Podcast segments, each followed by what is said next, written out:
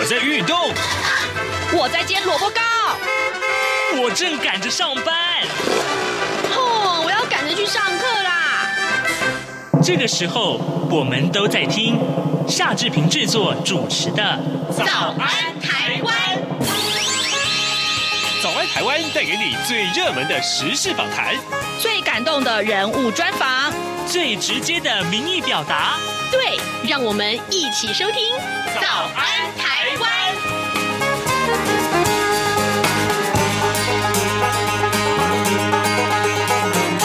早安，台湾！我是夏志平。今天是二零二一年的十一月九号，星期二。今天呢，志平要带给您这个访谈单元的内容呢，是我们要待会儿跟在美国旧金山 KTSF 二十六电视台的记者古林佳连线。我们跟林佳一块来聊一聊啊、哦，原来啊，在疫情期间，他们所工作其实也是相当的繁重，而且呃，会很多呃，希望大家能够去谅解的地方。好，来。我们接下来就请您您收听今天的访谈单元。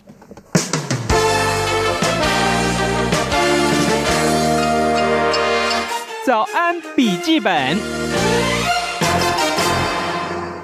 这里是中央广播电台台湾之音，您所收听的节目是《早安台湾》，我是夏志平。各位听众，今天早上志平要跟志平的一位老朋友聊天。讲老朋友，其实呃，真的我们相识很久了。重点呢是他还非常年轻。那不过呢，他不在台湾哦，他在旧金山工作。这一次呢，在十月份的时候。志平曾经帮侨委会主持了一个海外华文媒体报道大奖，当中呢有这么一类的报道，还有呢这个得奖作品，它的作者啊跟志平啊从前一块在跑新闻，嗯，让我们先来欢迎这一位我们今天的受访者，他是旧金山 KTSF 二十六电视台的记者古林佳，林佳你早。早安，志平，还有各位听众朋友，大家早安。是我，我先跟听众介绍一下啊，这一次呢，在海外华文媒体报道大奖里面有一个电视影音报道类的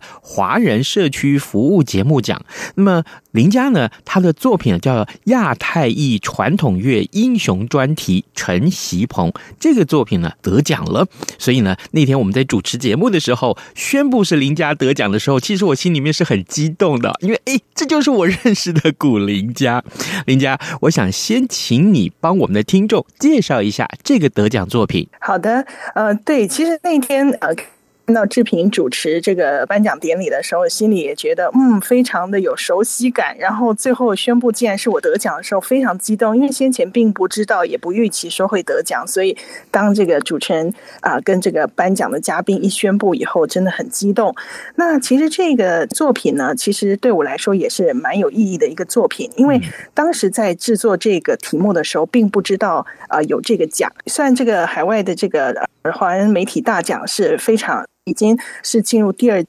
但是第一届的时候并没有电视的这个项目，那今年是新增的。那我在做的时候，其实是因为我们啊推出这个亚太裔传统乐，因为在美国为了这个呃纪念亚太裔，就会有一个亚太裔传统乐。那对于亚裔社区来说是一个很大的一个节日，嗯，所以当时就是说，在一个仇视亚裔这样子的一个氛围之下呢，那亚太裔传统乐我们就决定做一个英雄专题。那这个英雄专题就是要表扬那些默默为社区付出的英雄。那我当时会做这个题目，他的这位主人翁是奥克兰华埠的这个商会主席陈锡鹏。那他其实，在社区默默付出很久了，然后他也不求名不求利。那但是呢，在这个啊、嗯，美国在这个疫情期间，因为仇视亚裔的这个声浪高涨，有很多亚裔遭到攻击跟仇视的一些案例。结果他呢是站出来帮助很多人去呃寻找资源，告诉他们该怎么做。就没想到有一次他在去找一一位受害者要跟他会合的时候，竟然他自己在街上也成为被攻击的对象，而且那个人就是针对性的，就是攻击亚太裔的比较弱势的族群哈。那所以。所以我就在当天就有啊采访这则新闻，那时候大家社这社区是非常震惊。那后来就这位嫌犯也被抓到，而且也被检控了这样子。那那后来就做了这么一个专题的时候，我就采访他，后来他就说，呃，他并没有因为这件事情就不再不敢再出来发声，反而他更愿意出来发声，因为他就以他自己的例子去提醒人家，去激励人家说，你们就是大家都要站出来，向这个亚裔仇视亚裔的这种暴行说不。嗯，所以我就觉得非常敬佩他这样的一个义举，所以我就做了这样子的一个英雄专题。那后来看到这个呃侨委会特呃主办的这个传媒大奖的时候，我就发现，哎，这个专题不就是在要表扬像我做的这个主人翁这样的人吗？所以后来我就把这个作品去成交上去，然后也非常荣幸入围，那最后得奖了，所以我是感到非常荣幸。但是最主要这个奖呢，我觉得是呃颁给这个我们在美国的牙医社区的，因为就是说在这样的时候。呃，有这样子的社区英雄出来告诉大家，激励大家，然后向这种仇视跟歧视说不。嗯、所以我觉得这个这个奖来的非常及时，而且对我来说意义也很大。这样子，哇哦，真的非常非常的棒。所以在那个呃疫情时代啊，我们讲现在当然还仍然是 是比较严峻的时刻，然后在仇视亚裔的这个氛围之下，这样一个作品特别有它不同的时代意义。呃，林佳。我想接下来继续要请教你，所以在这个工作环境上面，其实是特别辛苦的。那有没有一些其他的一些呃甘苦啊，啊或者有趣的一些呃在美国采访的经验，可以跟我们一块儿分享呢？嗯，好啊，今天刚好有这机会，我们可以好好的聊一下。其实不只是呃在疫情期间，其实过去。这仇视啊，或者是歧视的的案件都起来有字，然后再加上说，其实在美国，大家也知道有一些大城市治安是比较危险的。嗯，那我们就先讲一个稍微比较严肃一点，就是说跟在台湾采访很不一样，就是你能想象，就是说记者出去采访要请保镖这样子的情况吗？哇哦！对，因为因为像譬如说我刚刚讲的那个这个例子，就直接顺着说哈，像这个奥克兰这个城市呢，如果大家去去 Google 一下，就是 O A K L A N D，然后 C A 就加州的奥克兰市，其实治安是比较差的。嗯，那我其实当时在去采访的时候，我们的那个采访主任还有我们的新闻总监也问我说：“哎，你要不要？呃，我们。”帮你找一个保镖，因为我们公司是有跟这个保镖公司有签约嘛，就是说我们有需要的时候可以打电话请他们，就是说可以帮帮我们等于维护一下那个安全。嗯，那后来，但是因为我也很幸运，因为我有嗯先生，我先生他就是刚好那天他没事，他就说他可以陪我去，所以后来我就没有请保镖。但是就是说。在这样像我们在美国，就是说跑新闻，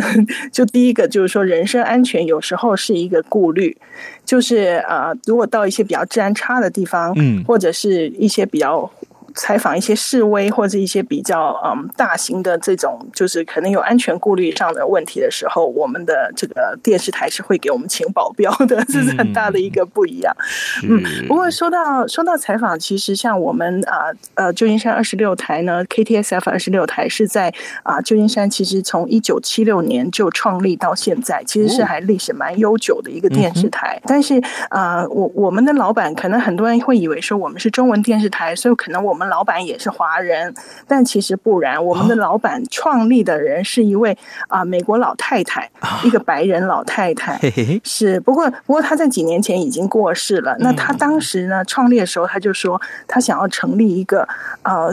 电视台，是可以服务那些 underserved 的 community，就是说比较弱势的社区，她是想要。就是以这个弱势社区服务弱势社区为目标，所以当时呢，就是在旧金山华人很多嘛，所以就我们就决定说，哦，我们来做这个呃中文的电视呃中文的新闻，所以我们后来在呃一九八九年的时候就有呃全美就是呃首创就是说现场直播的中文的节目，那我们就是有广东新闻跟呃国语新闻，国语新闻是比较后。后来才啊加入的，那一开始创立的时候就是广东话新闻这样，是，所以到现在也也很有历史了。它的这个收视的群众就定位在社区里，是吗？嗯，我们的这个我们的电视台呢是一个无线电视台，所以就是说你只要透过天线都能收到。那我们啊锁锁定的族群就是说是亚裔社区，所以我们的语言除了中文之外，其实。就中英文之外，还有其他的语言，总共我们的语言是有大概十一种语言的节目，但是我们自制的新闻。就是自己记者出去采访，然后出去直播，然后现场播出的新闻就是啊、呃，就是中文的部分这样子。嗯、所以我们啊、呃，中文的新闻来说的话。服务的就是华人同胞、华人社区这样子。那所以讲到这个，也会有一个笑话，就是说，啊、呃，其实我们服务的对象是华人嘛。那您、嗯、您也知道，就是在海外的华人是不只是台湾过来的侨民，就是侨胞，对，还有从其他地方，像是呃中港台啊、澳门啊，或者是甚至东南亚的华人都有，都可以啊、呃，都是我们服务的对象，都有看我们的节目。那我们有时候在采访的时候呢，比较好玩的是，因为在海外的这个华人社区比较复杂一些，就是说，除了有蓝绿之分，因为像在台湾，就是可能会有一些政治立场蓝绿之分，嗯，还有就是说，呃，跟跟这个统独之分，还有就是呃红的，反正各种各种不同的那个政治立场都有。然后我们的观众呢，有时候他们也比较投入，就是说，他看我们报道一个新闻，譬如说，我们今天报道一个民进党的 local 有什么新闻，嗯，那他们可能就会说，哦，原来你们是支持民进党的，然后我们报道。了国民党有什么新闻，他们就说哦，原来你们是支持蓝的。然后报道了，譬如说中国有什么新闻，他说哦，原来你们是支持中共的。所以观众有时候会给我们贴上一些标签。是，但是我要特别跟大家说，因为像我刚刚提到，我们的这个创办人是一位啊白人老太太嘛，她当时她就是说，我们是一个独立的电视台，就是说并不隶属于任何集团或企业，或者是新闻媒体的新闻网那种集团的的，我们没有，我们就是一个独立的。电视台，所以我们当时的呃目标就是说，我们要做客观中立的新闻，然后是独立于任何政党跟任何这个党派之外的，所以我们就是尽量是。呃，采取一个就是说，我们平衡报道，然后各方的意见都能让大家听到。嗯，只是我们的观众有时候会给我们贴标签，会认为说，哦，你们就是蓝的，你们就是绿的，你们就是红的。反正经常看到不同的观众贴标签，嗯，然后如果照他们贴的标签是真的的话，那我们岂不是色彩什么都有了？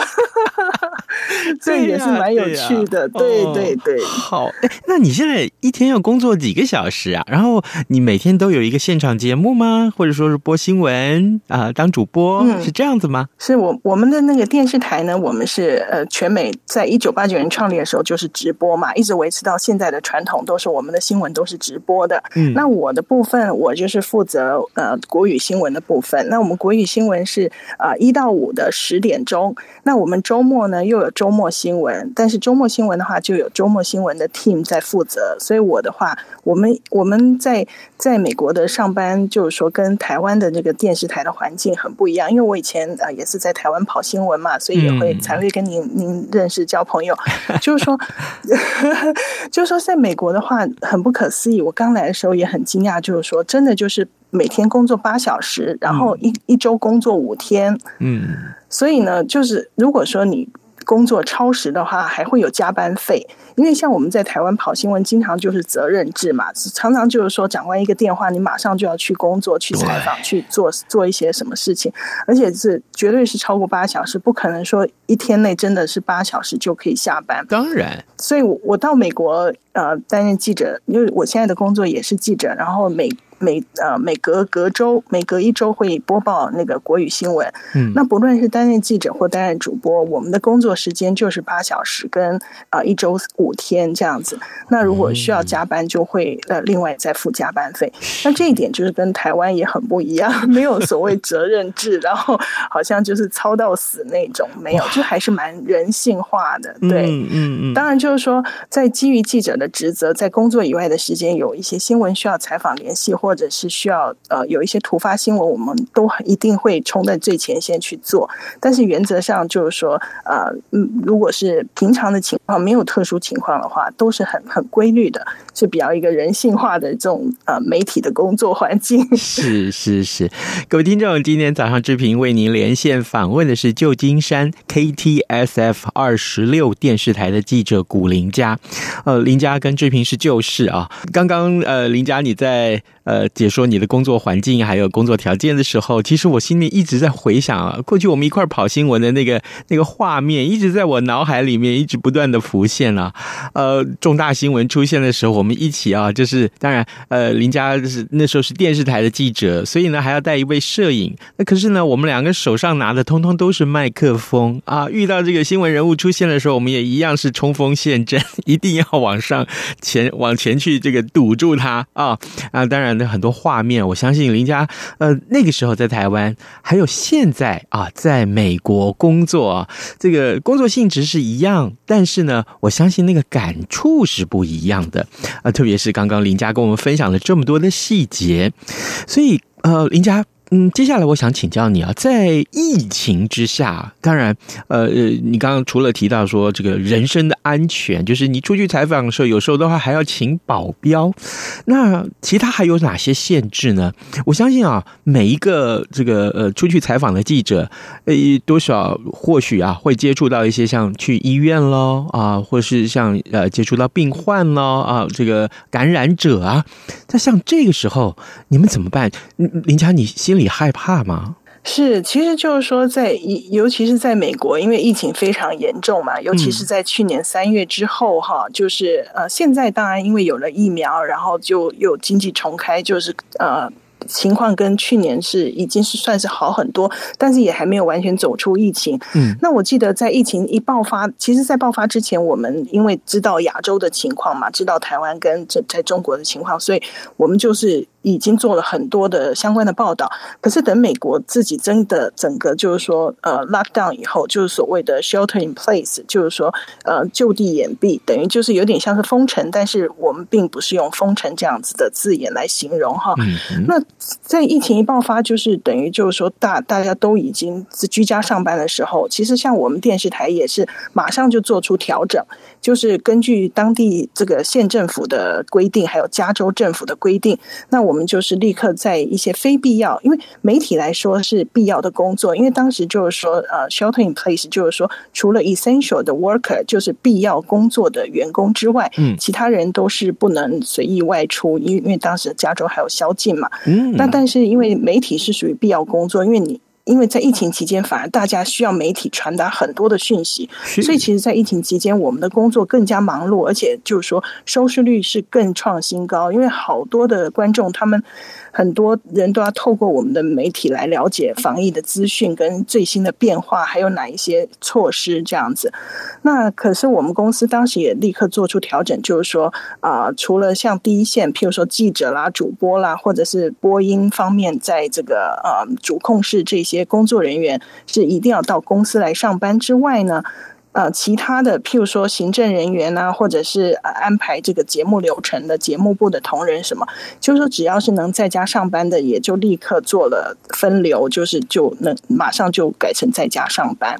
那其他不能在家上班的话，就是大家尽量就是避开，然后把这个办公室做一些区隔。那像记者的话，其实呃，记者因为是要出去采访嘛，所以很很难避免掉出去这件事情，但是。也很好的，因为当时有这个呃政府的这个强制令，所以呢，像譬如说第一天市政府，像我第一天的时候跑的新闻，就是旧金山市政府的市长报告一下说，呃，现在第一天的情况，疫情怎么样，然后有什么样的防疫措施，然后市政府这些像政府机构，他们也都立刻改成线上，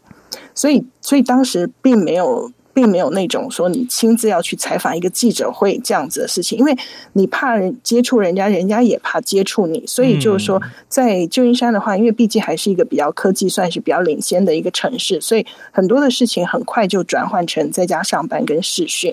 但是好好玩的是说，其实视讯大家都觉得很简单，因为你不用出门，就在家做一做就好了。但是因为形态整个变了嘛，因为过去都是你要亲自去，然后拍东西什么的。可是现在改成视讯，就是说，第一个就要赶快去学这个视讯的软体。像当时美国最最开始就是大家用 Zoom，在这个疫情之前，根本我们都没听过什么是 Zoom。但是现在就变成 Zoom，等于是一个大家每天都要去，都不一定是 Zoom 啊，可能有别的 Google Meet 啊，或者是 Webex 啊这些视讯软体，那就马上就要去学。那我还记得第一天的时候。呃市政府他们也改成视讯，然后他们的工作人员也很紧张，因为怕第一次用会有问题嘛。那我们记者也很紧张，因为像我就拿了三个机器在那边录，因为还要录那个画面，还要录声音，又很怕 miss 掉这个 miss 掉那个，所以就是说改成视讯的时候，虽然说大家都以自诩为说是呃媒体人走在这个时代的尖端，但是很多时候你还是要赶快去学一些东西，就老狗还是要学新把戏。所以那个时候其实花了蛮多时间在在把自己赶快很快的就要转换身份，然后变成一个等一下有点像是电脑专家一样，很多东西都是在电脑在网络上面做这样。嗯嗯，是。然后然后第二点就是说。像我们的这个呃，很多人都会觉得说啊，那你就不用出去采访，你这样子就很轻松，你就可以做多一点。No, 但其实不然，no. 对，所以志平一定也是跟我一样有 有相同的经验，就是说，其实你你你出去呢，就只是路程的时间花时间，但是你你问完做完回来剪一剪也就完了。但是你试训的话，就是要录下来，要找到声音，然后。画面还要跟声音配合，什么什么，其实反而这个程序是更繁琐了。对，所以其实花的时间更多。对，所以就是有很多像防疫方面也是啊，像我们譬如说。呃，有时候还是难免必须出去，没有办法全部的事情都是用视讯解决。那我们的麦克风呢，就会就我们公司就帮我们弄了一个非常长的一个麦克风。譬如说，本来麦克风就可以堵到你面前，但是大家因为要保持安全，六尺的安全距离嘛，所以那麦克风就要弄很长，而且要随身带着那些喷的东西，然后还要戴口罩啊什么。我觉得最好最好玩的是，就像是最近最近的话，就是说因为经济重开，大家也慢慢的恢复了。那在这边的这个呃呃驻旧金山台北经文处就有办国庆酒会嘛，嗯嗯，那国庆酒会呢，就是因为去年疫情所以停办，那今年就是有限度的恢复举办，然后也是采取一半线上一半实体，然后到到实体去的时候呢，就因为规定每个人都要戴口罩，然后我去到现场采访的时候，好多人跟我打招呼，然后我都跟他们打招呼，但其实我都认不出他们是谁，因为每个人都要戴口罩，然后长得都很像嘛。然后就哦嗨，你好你好，然后就就大家都还要相认，就说哦我是谁谁谁，才能认出对方的身份。所以就是在疫情期间，真的很多为了防疫的事情做了很多的改变，所以人际关系也也是真的是完全不一样了，真的非常有趣耶。哎，不过林姐，你刚刚提到了压力啊，我我倒很好奇啊。但是这个出去采访啊，完成工作这件事情是有压力的。不过呢。电视台的记者，我相信压力更大，是为什么？第一个每天比稿，对不对？所以呢，这个呃，到了旧金山这个电台电视台工作的时候，就比较没有比稿的压力，对不对？这是第一个啊，我问的。那第二个就是，那你刚刚说到收视率，收视率也是压力吗？嗯，其实比稿的话，就是我知道，因为像我们过去，我过去也是在台湾的电视台工作，那电视台长官每天就会看那个收视率表，而且就是说，在那个长官的前面就有一排电视，然后所有的电视每一家新闻台都打开来，然后长官就会看，哎，为什么你有这条？为什么我没有这条？就是压力是会很大。但是我们这边的压力倒不是这样子，其实像像我们虽然是中文电视台，但是我们采访的很多新闻也是主流新闻，嗯，譬如说。像我刚刚讲的什么旧金山市长啊，或者是呃一些相关就是美国主流社会的新闻，但是就是说这个压力在来自同业的压力倒是比较小，因为就是说呃像我们在呃在在台湾的话，像您刚刚有讲冲锋陷阵嘛，大家都是要往前冲，然后努力卡位。但是我发现，在旧金山这边的电视台，包括英文的主流媒体在内，大家其实都是非常客气、非常礼貌，而且大家都是一个采取一个比较互助的一个一个工作方式。譬如说，譬如说有一个记者会了，好好了，那大家就会照顺序。譬如说，你最先来，你就先卡一个位置，然后大家就会排好，确保说每个人都有。位置可以拍摄，就不会说好像大家为了抢独家，然后冲在前面，然后不管后面的人拍不到。其实并不会，而且就是说，有时候像我们呃，有时候器材有时候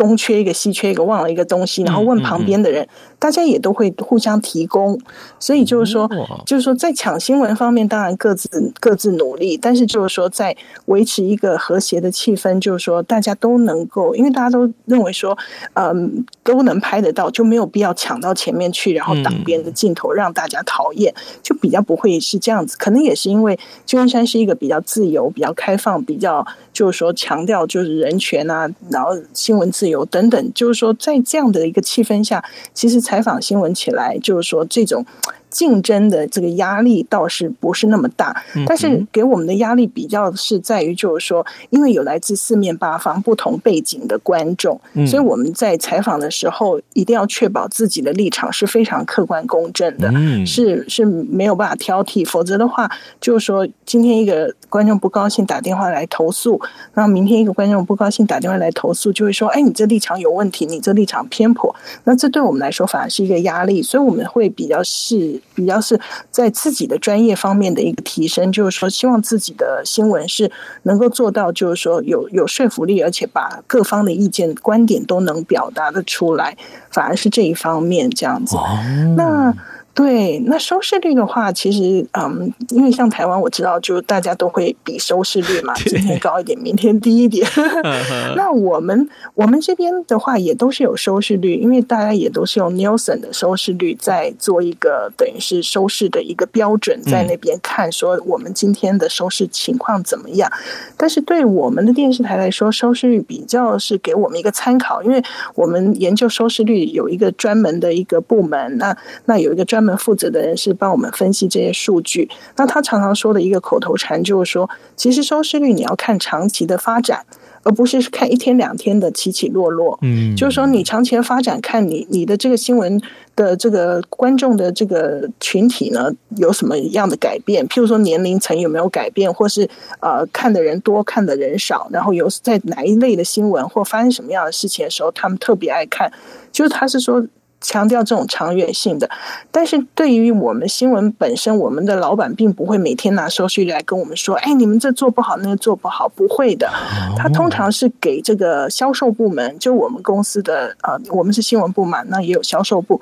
他反而是对于销售部门比较重要，就是要让客户去看说：“呃，其实你看，在所有的中文媒体里面，我们台的看的人是最多的，嗯，甚至有时候我们的收视率还会高过其他的主流媒体，所以就会给他们看。”对他们来说是很重要的，但是并不会被当成说好像去打击 打击记者士气的一个工具，倒是不会。嗯，对，反而是就是说收拾好的时候，我们老板就会发一个 email 说啊，大家最近表现的不错啊，继续努力这样子。所以就是说气氛上来说，倒不是像台湾那种，就是说这个数字一点一滴的改变或变化都会变成一个巨大的压力，倒是不会，没有那么紧张了啊。嗯哼，是是好，各位听众，今天早上之评啊，非常荣幸啊，呃，为您连线旧金山 KTSF 二十六电视台的记者古林佳。我跟林佳是旧识啊，我们从前一块儿在跑新闻，不过呢，因为主持了一场海外华文媒体报道大奖的这个颁奖典礼，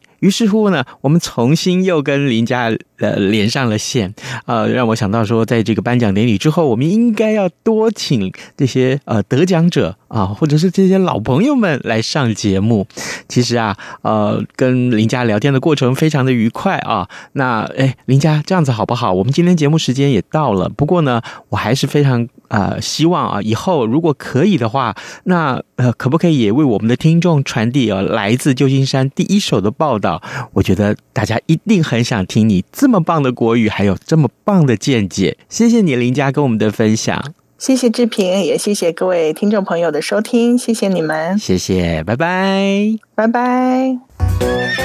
早安，暴马仔。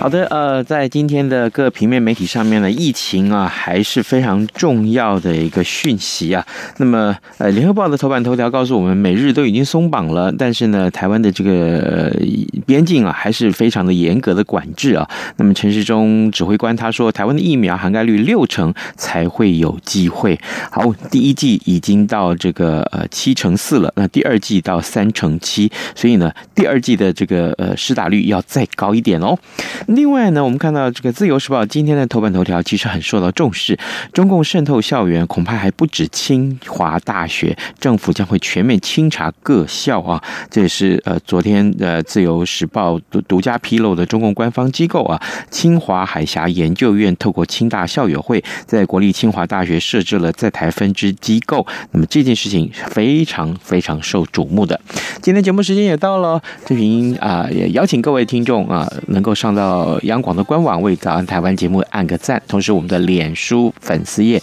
也要请你帮我们按个赞哦。OK，谢谢您今天的收听，咱们明天要开现场的直播，我们请林小旭小旭哥跟大家来聊元宇宙呢。嗯，拜拜。